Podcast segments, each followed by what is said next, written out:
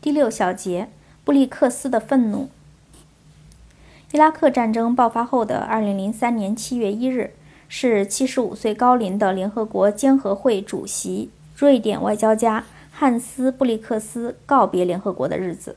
离开前夕，他在联合国总部三十一层的办公室接受英国《卫报》独家采访时，一改外交家的绅士风度，痛批小布什政府对他的监督和骚扰。他说，在华盛顿有一些诽谤我的人，他们是坏家伙。这些人四处给我造谣，在媒体上散播给我捏造的肮脏故事。不过我不在乎，这就像晚上被蚊子叮了一口，第二天早上仍然痒一样。华盛顿把联合国看作异类势力，他们希望联合国沉入东河。二零零二年十一月，布里克斯代表联合国率团前往伊拉克。恢复中断了四年的武器核查工作。在他飞往伊拉克之前，美国国防部高级官员们严厉地谴责说，指定一个七旬老人担任这个职务是最糟糕的选择。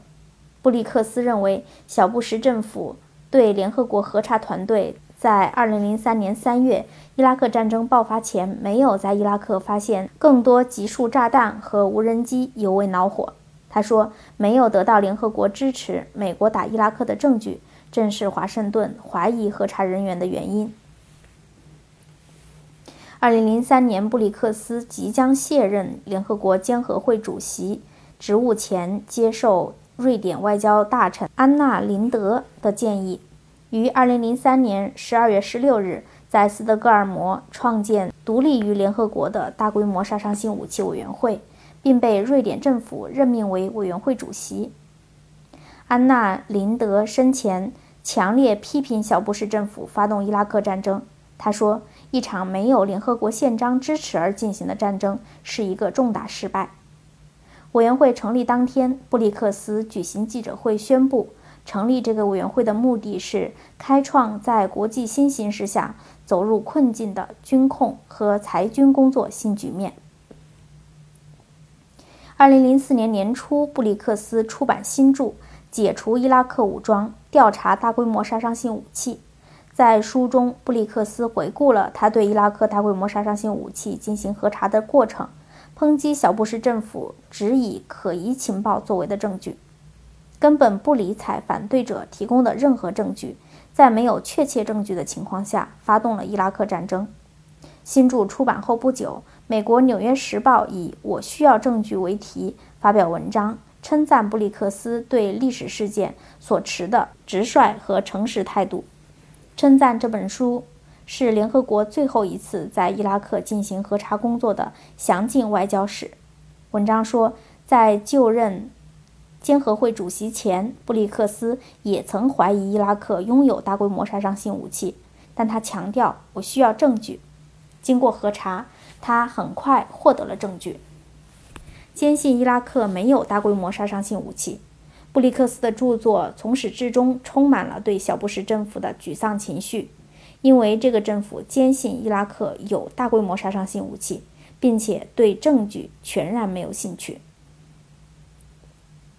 小布什政府高度怀疑布里克斯的核查工作。布里克斯还揭露美国副总统切尼蔑视监合会的工作，甚至。在二零零二年十一月二十七日，监合会对伊拉克进行第一次核查之前，切尼就对布里克斯说：“美国决定入侵伊拉克的办法，让联合国核查工作信誉扫地。”小布什政府还企图暗中破坏他和巴拉迪的工作，说美国曾试图获取我们的传真密码。布里克斯强调，联合国在伊拉克的武器核查工作是成功的。二零零四年三月三十一日，《环球时报》驻瑞典特派记者刘仲华前往斯德哥尔摩中心布里克斯的公寓，对他进行了独家采访。布里克斯讲述他撰写上述新著的背景，内容如下：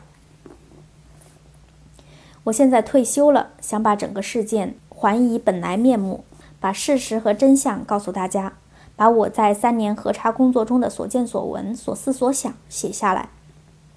这本书在短短时间内就引起了整个世界的注意，并被翻译成法语、德语等十多种语言出版。